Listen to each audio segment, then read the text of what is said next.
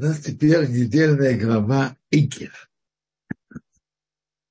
Недельная глава Икер, она особая, знаете, чем? Подавляющее большинство нашей главы занимается нашими духовными и моральными действиями, нашими отношениями с Богом, нашим пониманием, почему Бог нам подарил землю Израиля. Как, как относиться, и когда у человека идет удачно в жизни, а как где относиться, когда происходит неудача.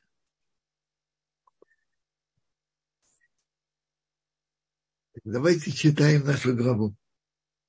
И будет вследствие, что вы послушаете мои эти законы и будете их соблюдать,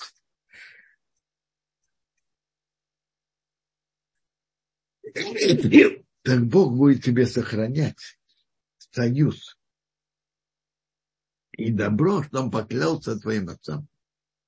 То есть есть взаимность нашего отношения в исполнению заповедей, которые Бог нам дал, и между тем, что происходит с еврейским народом. Есть вза взаимная связь. Я продолжаю. Написано в главе. И он будет себя любить, благословить, размножить, будет благословить э, плоды живота, то есть детей, плоды земли, зерно, вино и масло, приплод коров и стада на земле, что Бог поклялся твоим отцам дать тебе. Будет, будет такая удача во всех отношениях. В детях, в плодах земли, в скотоводстве.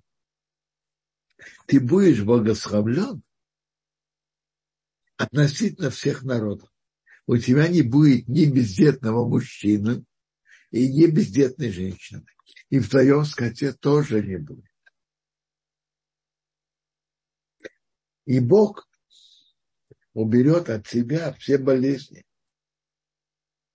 И все болячки Египта плохие, которые ты знал, он не, не положит на тебя, а он это даст на твоих врагов. А, видите, какие благословления, которые включают так много. Ты съешь все народы, что Бог твой Бог дает тебе, то ты должен их убрать. Не жалей их и не служи их идолам.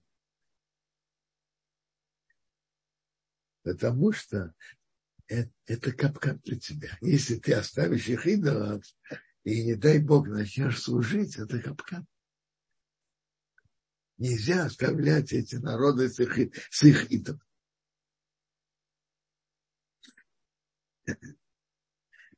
Тут наша глава начинается от взаимной связи нашего поведения к заповедям Бога и того, что с нами происходит. Дальше. Если ты скажешь в сердце, эти народы больше меня, как я могу их э, прогнать? Не бойся. Интересно, и в прошлой главе, и в нашей главе повторяется несколько раз, что в действительности эти хананяне были сильнее евреев, и естественным путем они не могли их занять. занять.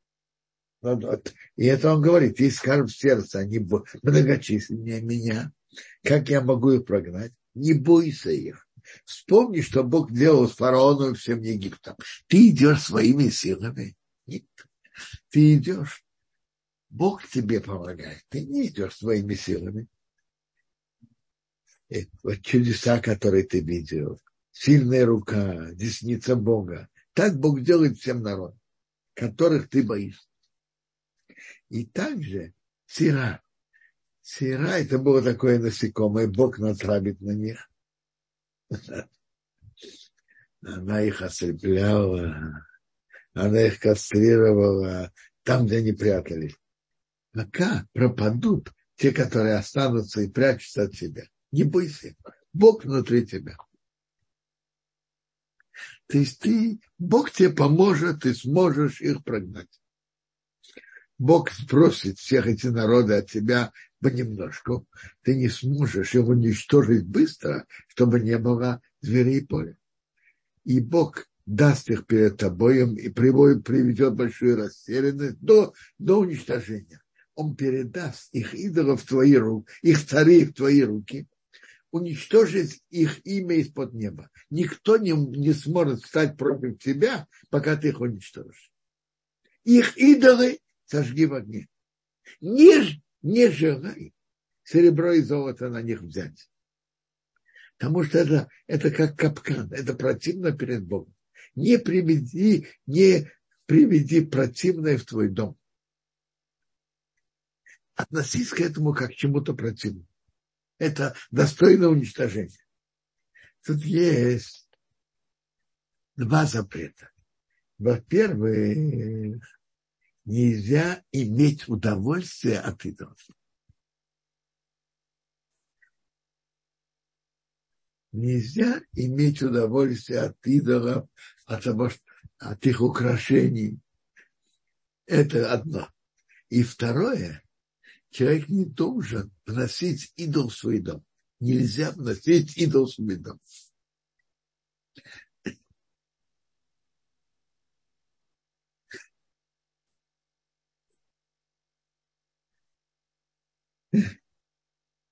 Все заповеди, которые я тебе велю сегодня, сохраняйте, чтобы мы жили и размножались, и пришли, наследовали эту землю, что Бог поклялся твоим отцам. Теперь ты должен помнить дорогу, как Бог тебя вел. Дорога была непростая. А для чего?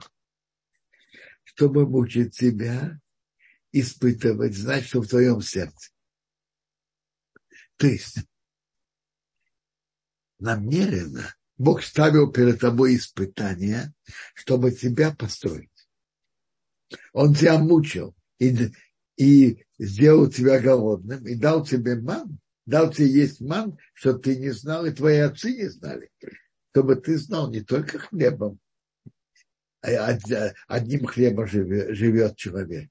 Все, что выходит от уст Бога, живет человек. То есть Если Бог хочет, вы можете жить чем-то другим.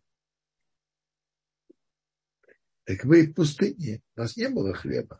Бог посылал ман, этим е, е, и это вы ели. Твоя одежда не сгнила, а ноги не, не опухли. Сорок лет. Что это так и значит? Абрак, было чудо, что Абрака очищали, мыли их одежду. И то же самое их обувь не гнила. Твоя, твоя нога не опухла. Тот, кто ходит по жаркому песку голыми ногами, ноги набухают. А тебя не было, ты шел в обуви. Твоя обувь не сгнила. 40 лет. И чтобы ты знал своим сердцем, как наказывает человек своего сына, так Бог наказывает себя. Это, это относится к каждому из нас. Если у человека происходит что-то неприятное в жизни, и мы, мы знаем, что это, и понимаем, что это от Бога, надо знать, что Бог нас любит. И как папа наказывает сына, шлепает его на этот любви. Так и Бог с нами. Все, что Бог делает с нами, это от любви. Как, почему, как, это мы не, не всегда знаем, но мы должны знать, ощущать, что Бог нас любит. А теперь Тора нам сообщает о подарке, о ее прелестях земли, в которую он вводит еврейский народ.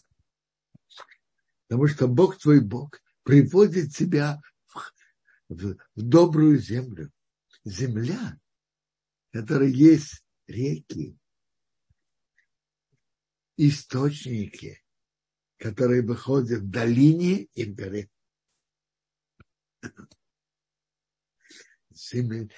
Земля, пшеницы и ячменя, винограда, инжира и гранаты. Земля, олива, которые дают масло, и фиников, от которых как мед. Это семь плодов, которыми хвалится земля Израиля.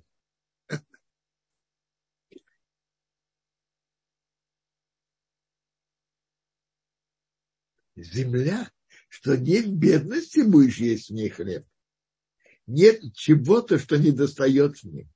Земля, которой камни. И в камнях есть железо, а ее гор. Будешь выкапывать медь в земле Израиля есть медь. И, и как видно, есть железо. И поешь, и насытишься, и благословишь Бога твоего Бога за добрую землю, что Он дал тебе. Это мецва благословлять Бога после еды. Когда мы едим хлеб, мы благословляем Бога за пищу. Линеда завтра поговорим о законах Берхата Базон. Но интересно, эти семь видов, которыми славится земля Израиля, на них, когда мы едим, мы говорим особое благословление. Берхат Амазон, благословение после пищи хлеба, состоит из трех благословлений, а потом еще четвертое прибавили мудрецы. Это первое благословление за пищу, второе за добрую землю, за союз на нашем теле, за то, что ты дал нам, а третье за Иерусалим. Когда храм стоял, мы в другой форме благодарность Богу, что стоит храм. По-видимому, так. А сейчас в этом в третьем благословлении мы говорим, пожалей, построй храм. А,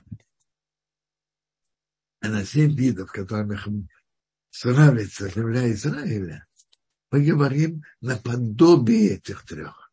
То есть одно благословление, но которое включает по теме эти все три, э, э, эти три, все три стороны благословления. За пищу, за страну, о храме. Это семь видов.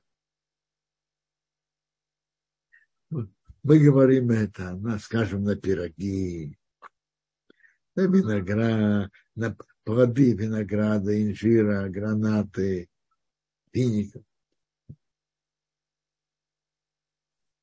Интересно, что благословление за пищу, когда мы это благословление единственное по всем мнениям истории. По всем мнениям.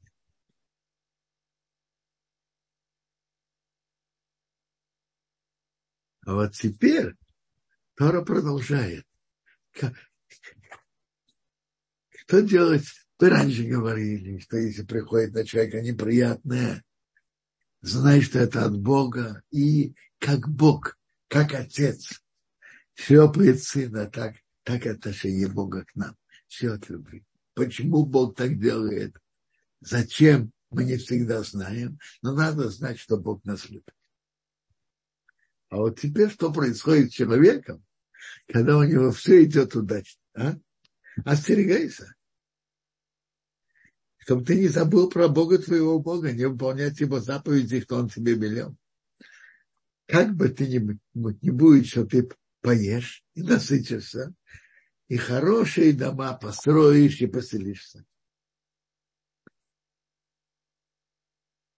А крупный рогатый скот и мелкий рогатый скот увеличится, серебра и золота будет много, и все, что у тебя, увеличится.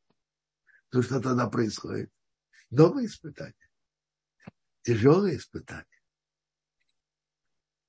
У тебя поднимется сердце, и забудешь о Боге твоем Боге, который вывел тебя из земли египетской, египетской дома рабства. Когда у человека все идет удачно, и он богатеет, у него есть испытания. Не стать гордым сердцем и не забыть о Боге. А ты вспомни, как ты был в пустыне, в каком положении ты был. Страшной пустыне, змеи, жажда. Он, и тогда ты ел ман. И вот есть опасность, что ты скажешь в сердце, не словами. Словами ты, может быть, постыдишься, так сказать. Но в сердце ты скажешь, моя сила, могучесть моих рук сделала мне вот это добро. Это я, это я, я, я.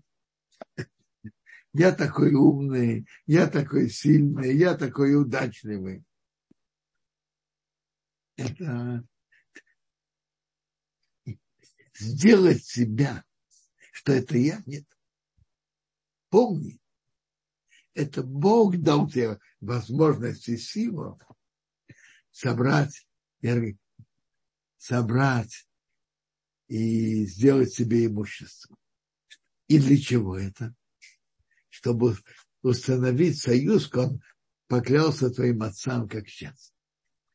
Когда у человека идет удача экономическая, то есть опасность, чтобы он не забыл о Боге. Он будет говорить про Бога, но в сердце он это не будет ощущать. Он будет думать, это я умею, я удачный, я трудился и так далее, и так далее. А это очень опасно.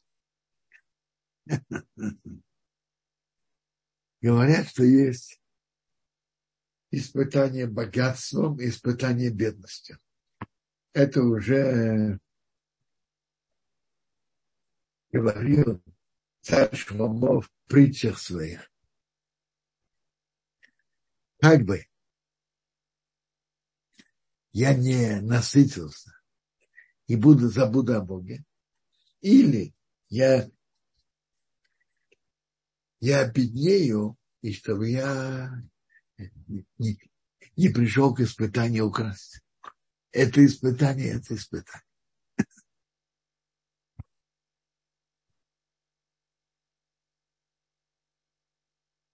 И Тора продолжает. Если ты забудешь о Боге, пойдешь за идолами и будешь им служить, при всей твоей, в кавычках, удачливости, я предупреждаю, что сегодня, что вы пропадете, как те народы, которые Бог уничтожил за вас. А самом испытании, что э, э, это моя удачливость, это человек должен быть в этом осторожен, когда у него идет удача. Дальше Тора нам рассказывает, ты переходишь Иордан, наследовать народы, которые более многочисленные и более могучие, чем ты. Города великие и укрепленные в небе. Видите, это как гипербола. В Торе бывает гипербола. Народ многочисленный и высокий, сыновья гигантов. Ты знаешь, кто может стать против сыновей гигантов? Но ты, что ты знал, что Бог перейдет перед тобой. Это огонь, который горит. Он их уничтожит и подчинит. И, и ты их прогонишь. Ты их прогонишь. А вот теперь, когда ты их прогонишь, поднимается вопрос, а почему? Почему Бог их прогоняет? Из-за чего? Так тут это работа над сердцем. Чтобы ты не сказал в сердце, когда Бог их э, отбросит от тебя. Из-за моих заслуг Бог меня привел наследовать эту землю. И из-за преступления этих народов Бог их прогоняет. Бог дает мне это нам нам, еврейскому народу, эту страну из-за наших заслуг, а из-за преступления этих народов Бог их прогоняет. Нет, не за, за твое добро и прямоту твое сердце ты наследуешь эту страну. Но первая сторона верная, из-за их преступлений Бог их прогоняет. А почему Он дает именно тебе? Чтобы выполнить то, что Бог поклялся твоим отцам. Не из-за твоих заслуг. То вот это знал. Это не то, что за твои заслуги Бог тебе дает такую, эту хорошую землю наследовать. Помни, что был, была непослушность там, непослушность там, непослушность в пустыне. Вспомни, как ты сердил Бога в пустыне. В горе Синай, когда они сделали золотого тельца. И тут Моше им рассказывает заново все, что тогда было. Что они, Бог дал ему скрижали, и говорит, спустись, потому что то народ испортился.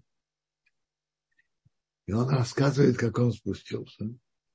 А вы согрешили перед Богом, сделали золотого тельца. Я взял эти скрижали, сбросил с моих рук и поломал перед их глазами. И я молился перед Богом 40 дней и 40 ночей.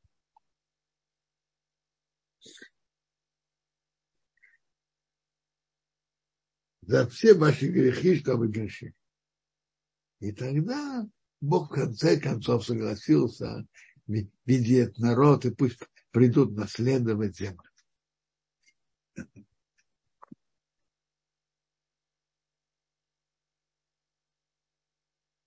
Тут написано про то поколение, но это относится к каждому поколению. И Бог что-то нам посылает добро, Конечно, если мы делали добрые дела, это имеет к этому отношение. Но иди знай, сколько Бог нам посылает за наши добрые дела, а сколько заслуги наших отцов.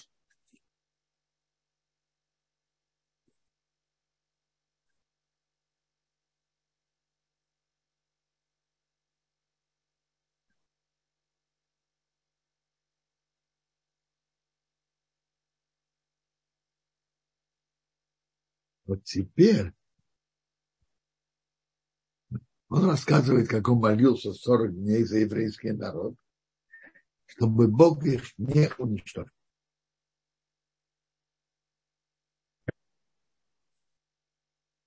И как он молился? Вспомни за твоих отцов. Во-первых, ты вывел их из Египта сильной рукой. И вспомни твоим рабам Авраам, Исаак и Яков. И есть еще аргумент, чтобы жители страны, от которой ты вывел их, чтобы не сказали, что Бог не может привести их, привести их в страну, которую он им обещал. И что будет? Будет хилу Хашем, осквернение имени Бога. А это нельзя допустить.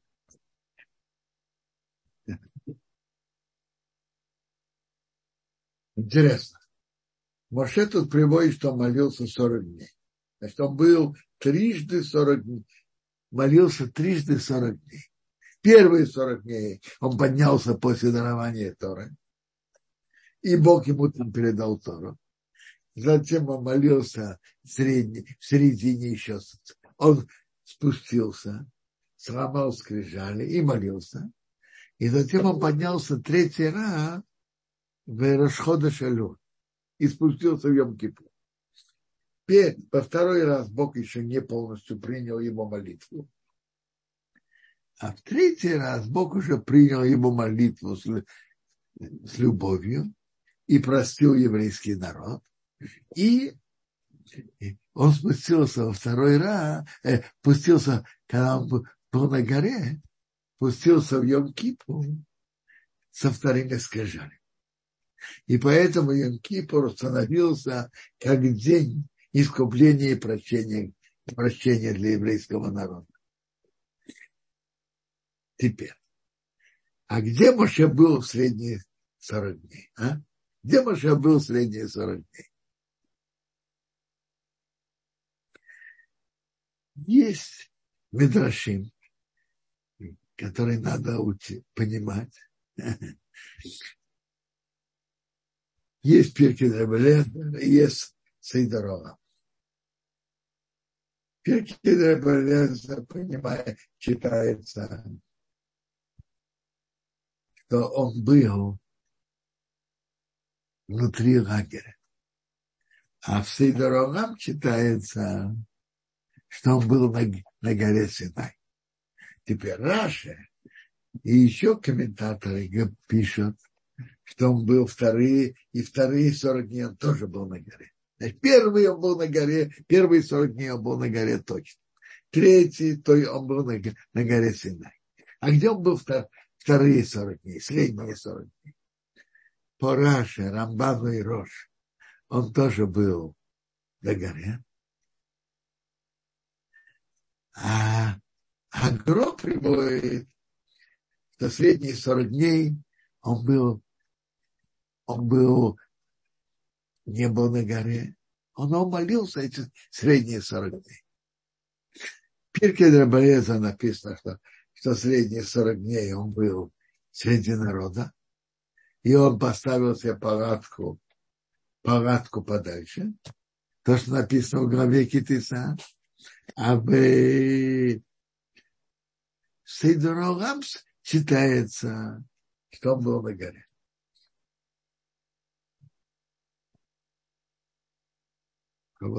Теперь Бог говорит еврейскому народу, что Бог хочет от еврейского народа. А? Что Бог хочет? Что? Давайте почитаем. А теперь, Израиль, что Бог твой Бог хочет от тебя? Только бояться Бога твоего Бога, трепетать перед Богом,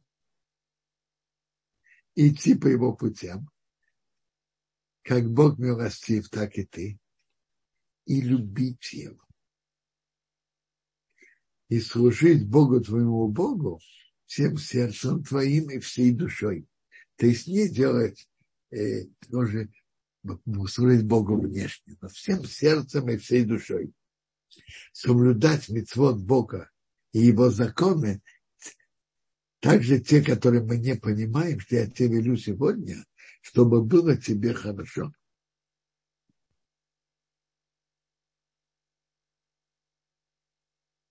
Видите, что Бог от нас хочет, а? Трепетать перед Богом, любить Его и идти по всем путям Его. И служить Богу всем сердцем и всей душой. И соблюдать заповеди. Видите, соблюдение заповеди – это часть от функций, которые Бог от нас хочет. А есть еще части служения Богу. И два, две основы служения Богу – это трепет перед Богом и любовь. Эти две очень важные стороны служения Богу. Это две основы, на которых стоит наше служение Богу. Иметь трепет перед Богом и любовь к Нему. Скажите, надо только...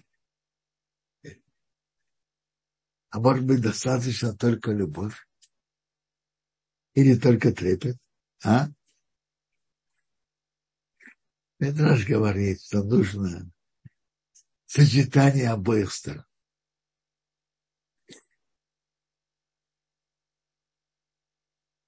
Если у человека попадает в испытание, понятно, что и любовь помогает этому. Но бывает ситуация, что человек любовь может в какой-то момент не ощутить. Но трепет и боязнь, она остается всегда с человеком.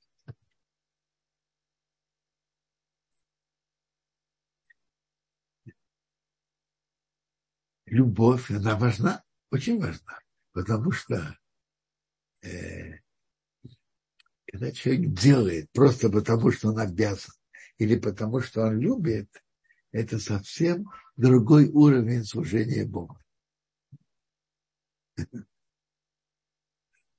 Я думаю, что завтра мы, блин, надо поговорим более подробно об этих двух основах служения Богу. Трепет и любовь.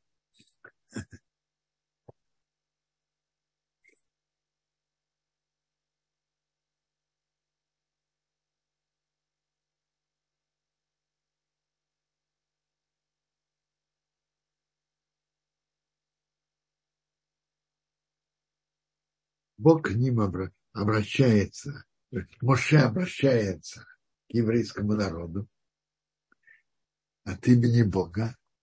Но есть, есть разница. Книга Дворим, как Моше говорит, и вся предыдущие четыре книги Торы, обращение – это другое. А там обращение всегда в форме, что Бог говорит. А тут Моше говорит, форме, как Моше говорит. Понятно, что это тоже от Бога, но это, друг, это по-другому.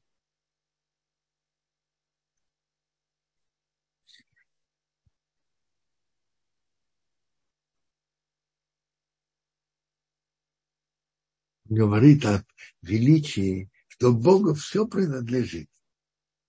А, а что Бог любил?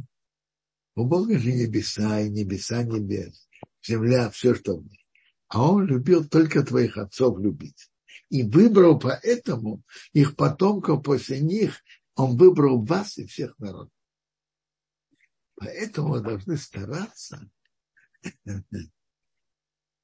быть, убрать закрытие ваших, ваших сердец и затылок не, не держать твердо. Не упрямиться относительно Бога.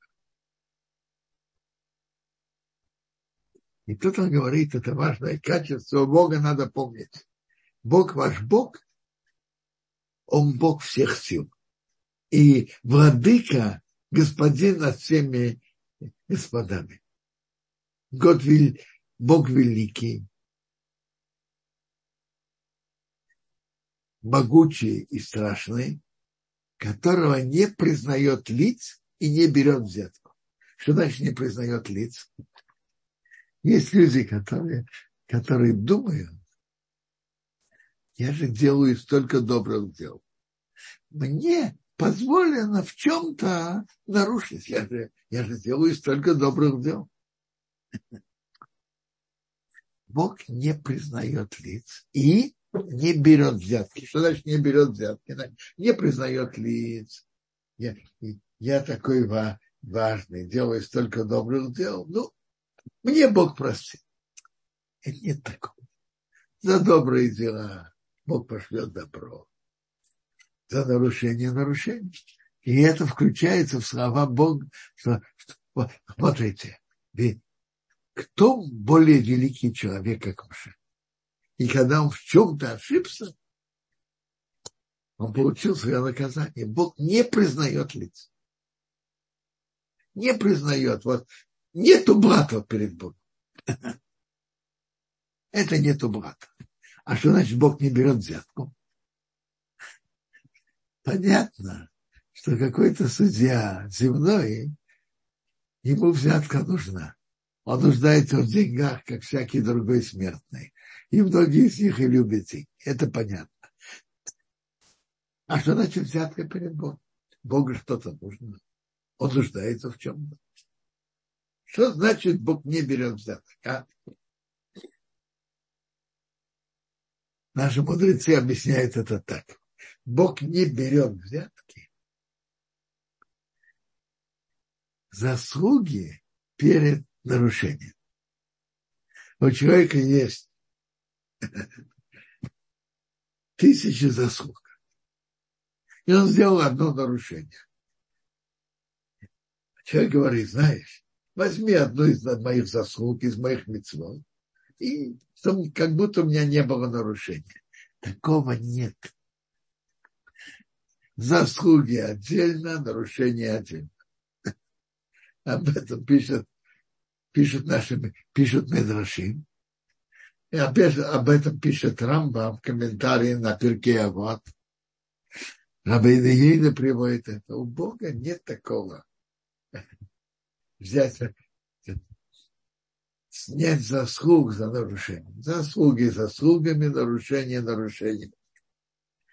То есть небесный счет в банке есть два автономных счета. Плюсы и минусы. Минус не, спли, не списывается с плюса. Два автономных счета в банке. Заслуги заслугами, нарушения нарушениями.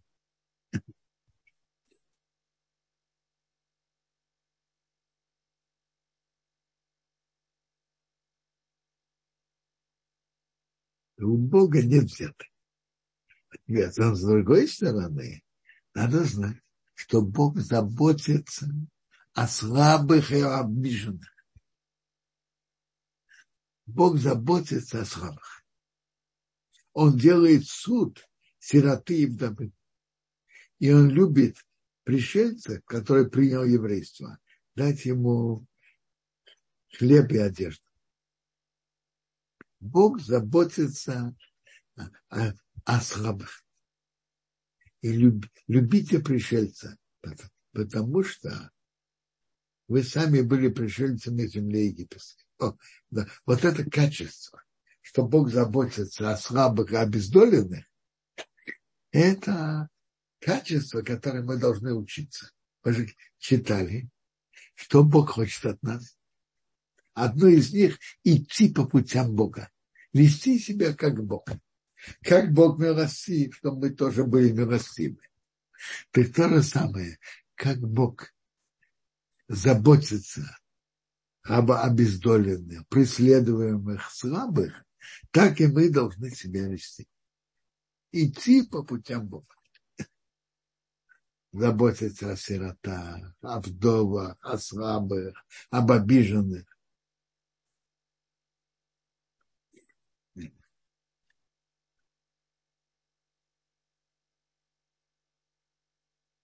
Тора нам сейчас говорит, надо бояться Бога и его служить.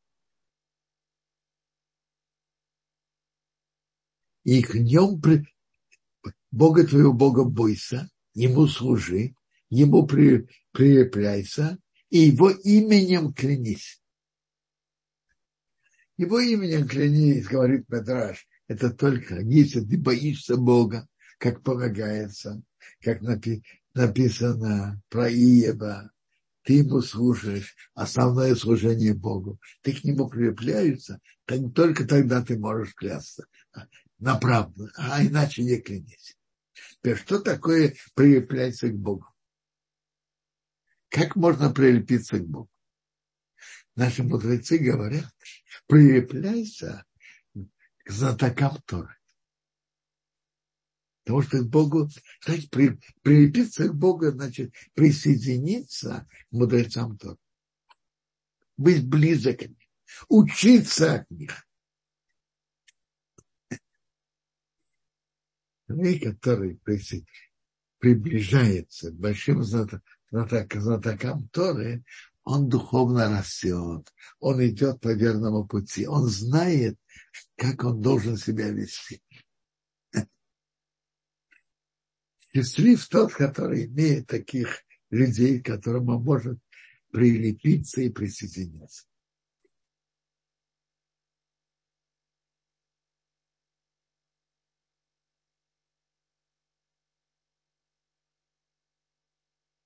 Теперь Моше напоминает еврейскому народу о Боге, который сделал с тобой такие великие дела. И вспомни чудеса. Э, чудеса Бога в Египте. Надо помнить добро Бога. В Египет вы спустились, вам было только 70 человек, душ, а теперь вы стали многочисленным народом.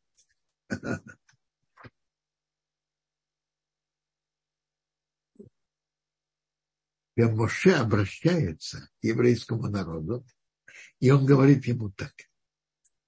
Вот это надо знать.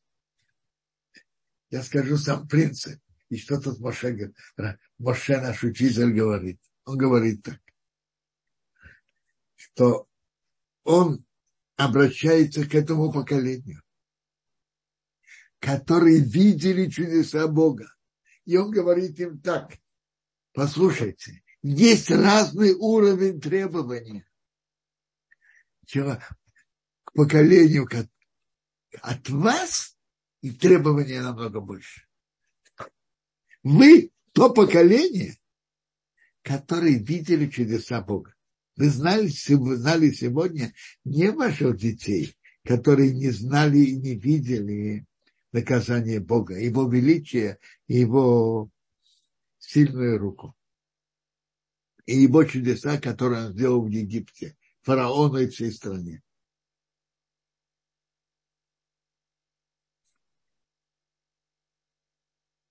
Который сделал армии Египта в море. То есть вы видели чудеса Бога. Человек, который видел чудеса Бога, от него требования совсем другого уровня.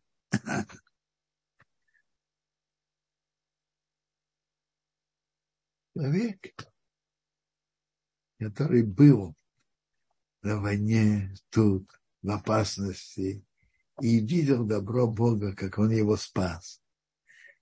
У него требования к нему другие.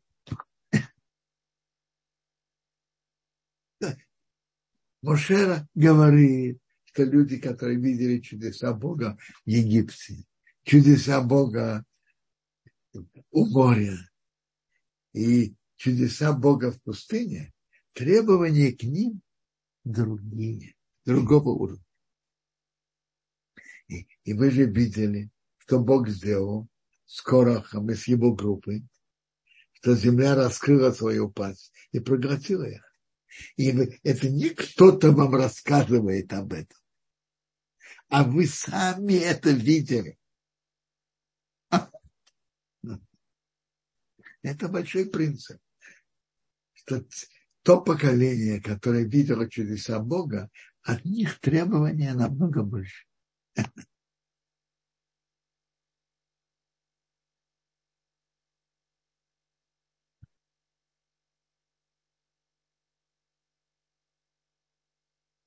И поэтому вы должны быть особенно аккуратны и особенно внимательны в соблюдении заповедей Бога.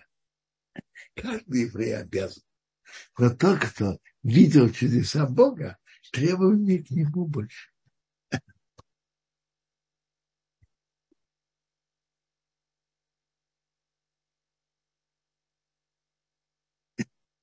Это то, что Машейн говорит.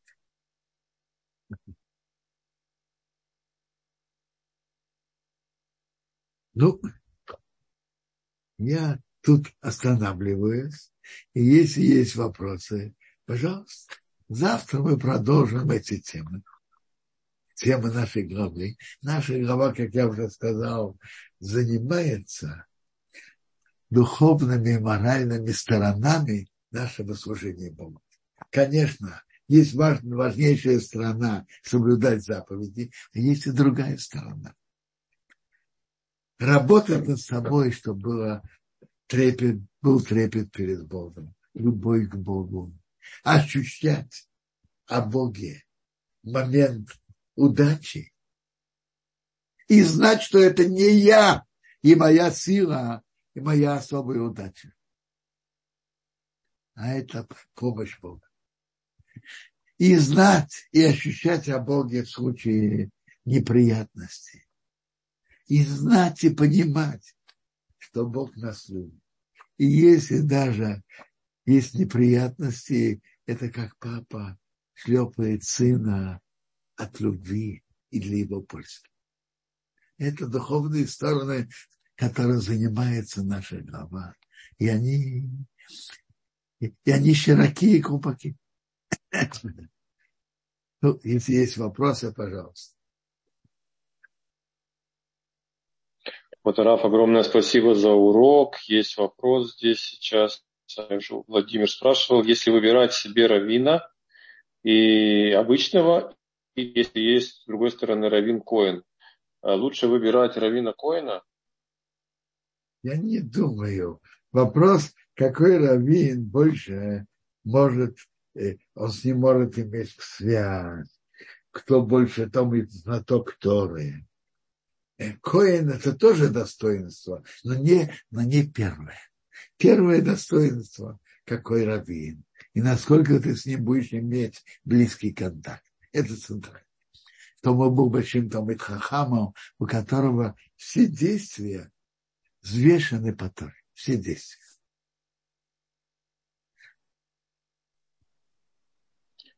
Спасибо, Кударав. Елена спрашивает, а какую именно молитву Маше? Смотрите, была молитва Маше у золотого тельца, который он молился, чтобы Бог не уничтожил еврейский народ. И он помиловал его. И чтобы не было хилу нашем осквернения имени Бога перед народом. Было, что он молился за своего брата Аарона. Или была молитва, что он просил войти в землю Израиля. Это мы читали в прошлой главе. Молитвы есть разные. На что просто?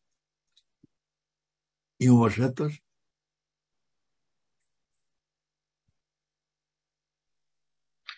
Спасибо. Квадрат, такой вопрос. Мы знаем, что э, Тора не говорит прямо, что человеку нужно развить качество.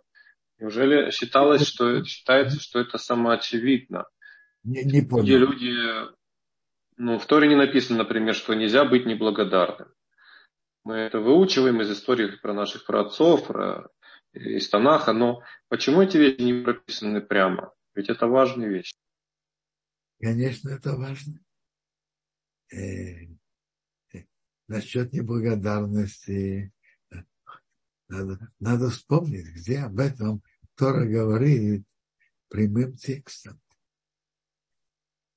Смотрите, действительности благодарность это естественные качества, которые Бог вложил в сердце каждого человека. Это очень, очень естественно. Бог вложил у человека чувство совести, чувство благодарности. Есть чувства, которые Бог вложил в каждого из нас. И эти качества очень важны. Но Тора, как, как заповеди, это не, не вставила э, список заповедей. Возможно, потому что это очень естественно. Надо не, не иметь благодарности, это очень плохое качество.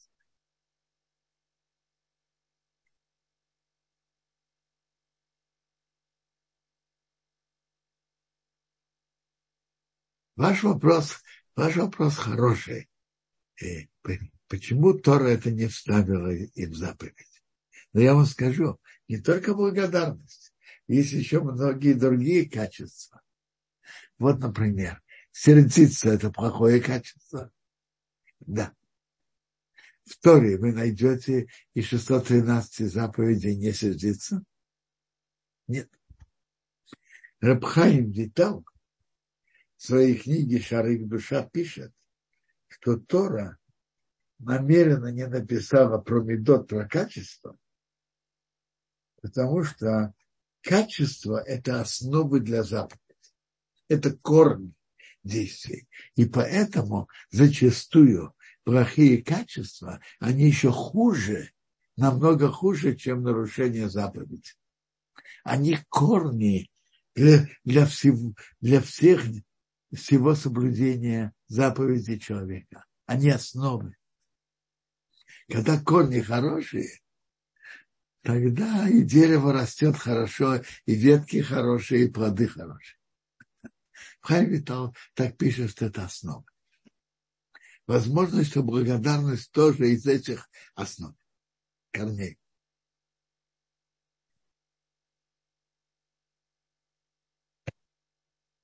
Есть еще вопросы? Спасибо, Квадорав, большое за ответы. И вот Кальман тоже еще спрашивает, почему Всевышний ставит условия клятвы э, э, выполнения заповеди. Ведь когда он клялся Аврааму, Тара еще не была дана. Как можно теперь привязывать к ней выполнение заповедей, то есть клятвы? Ничего не понял. Не понял вопроса. Э, почему, почему э, Всевышний э, закрепляет как бы условия выполнения заповеди своей клятвой? Клятвой Бога.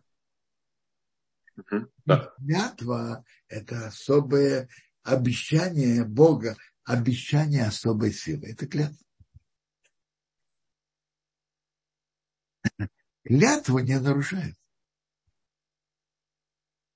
Поэтому клятва это имеет особую силу. Обещание особой силы, которые не нарушают, даже если есть веские причины нарушить их.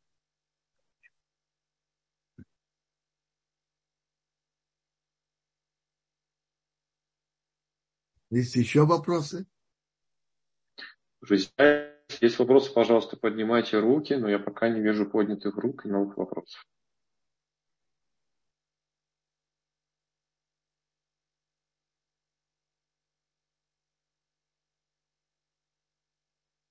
Интересно, как в нашей главе говорится о прекрасности земли Израиля, о реках, об источниках и о плодах, которые прекрасно здесь растут. И о том, что в земле есть и хорошие ископаемые, что это хорошая, добротная страна.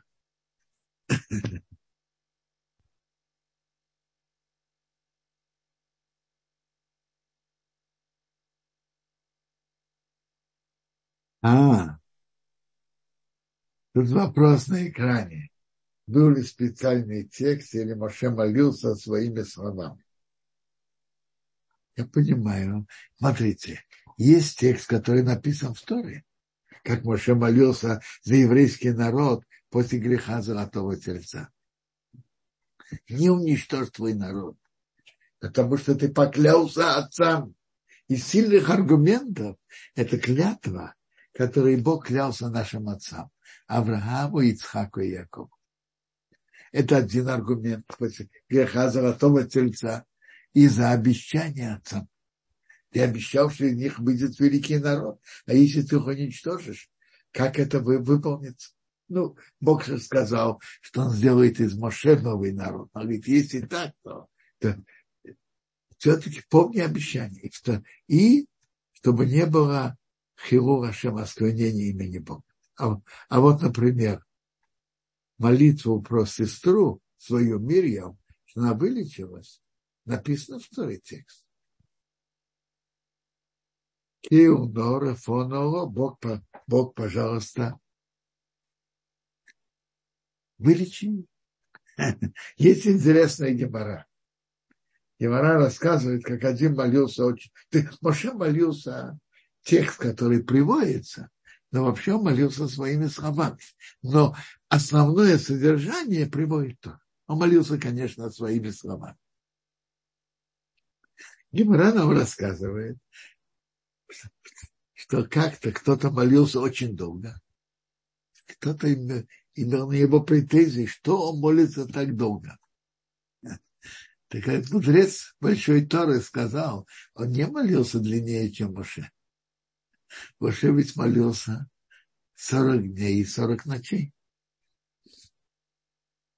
Затем в том же месте в Талмуде рассказывается, как один молился довольно кратко, на него смотрели критически, а один мудрец сказал, он не молился короче, чем Моше. Моше молился короче, короче его. За сестру молился. Иуно, Рафоноло. Пять слов. Вы видите, Моше была молитва очень длинная, 40 дней и 40 ночей, и очень короткая. Пять слов. А понятно, что Маше молился своими словами, и его молитва изменила ситуацию. Ну, еще вопросы? Да, есть еще вопрос. Кодоров, спасибо, Елена, извините, э, как-то я пропустил вопрос. Э, вот Калман уточняет свой вопрос. Если евреи не будут соблюдать заповеди, то Всевышний получается, что нарушит клятву. Какую клятву? Ну, когда. Всевышний клялся э, о том, что... Он сохранит еврейский Он... народ. Да.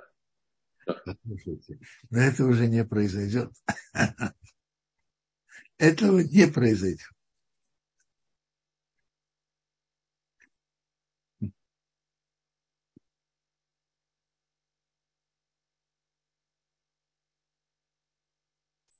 Смотрите. Я сейчас попробую. Да, если видно. Смотрите, Моше говорил, Моше был великим человеком, и он молился. Но каждого из нас есть возможность молиться своими словами. Но понятно, надо понимать, перед кем мы говорим, и что мы говорим, и что мы просим.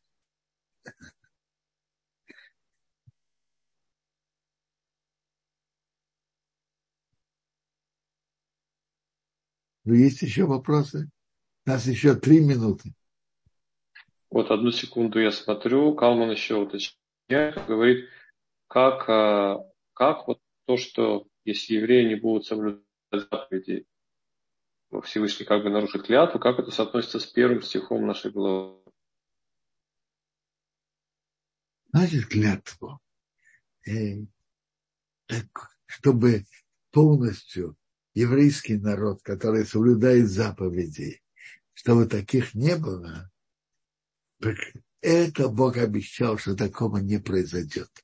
Не отойдет связь Бога с еврейским народом. Еврейский народ, даже если часть отойдет, сохранится часть, которая будет верна Богу.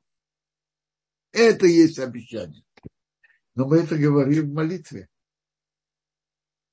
в утренней молитве в конце, после, после стоячей молитвы, мы говорим посук в Ешаяу. Это посук в Ешаяу. Они здесь близей Сумамарашем. Я союз с ними. Союз, обещание. Рухи Ашерогехо. Мой дух, который на тебе. Удворы Аша сам тебе фихо. Слова, которые я вложил в твои уста, Гайо муша, не отойдут роми пиха от твоих уст, не и пизараха твоих уст, отныне и навек. Тора сохранится в еврейском народе, и всегда сохранится часть еврейского народа, которая будет верна Богу. Теперь про это, это есть обещание. Каждый конкретный человек за себя и свое потомство, тут нет обещания. Каждый должен стараться. А за весь еврейский народ есть прямое обещание, что такого никогда не произойдет. Может быть больше людей, которые идут в Торы, могут быть меньше. Так было и во время, во время первого храма тоже так было. Были части еврейского народа, которые, которые служили идолу. Ну и сейчас тоже есть части, которые далеки. Но всегда сохранится часть, которая будет верна Богу. Это уже обещание Бога, которое сказано через пророков, и оно определенно выполнится. Выпол... Выполнится и выполняется. Всего хорошего всем.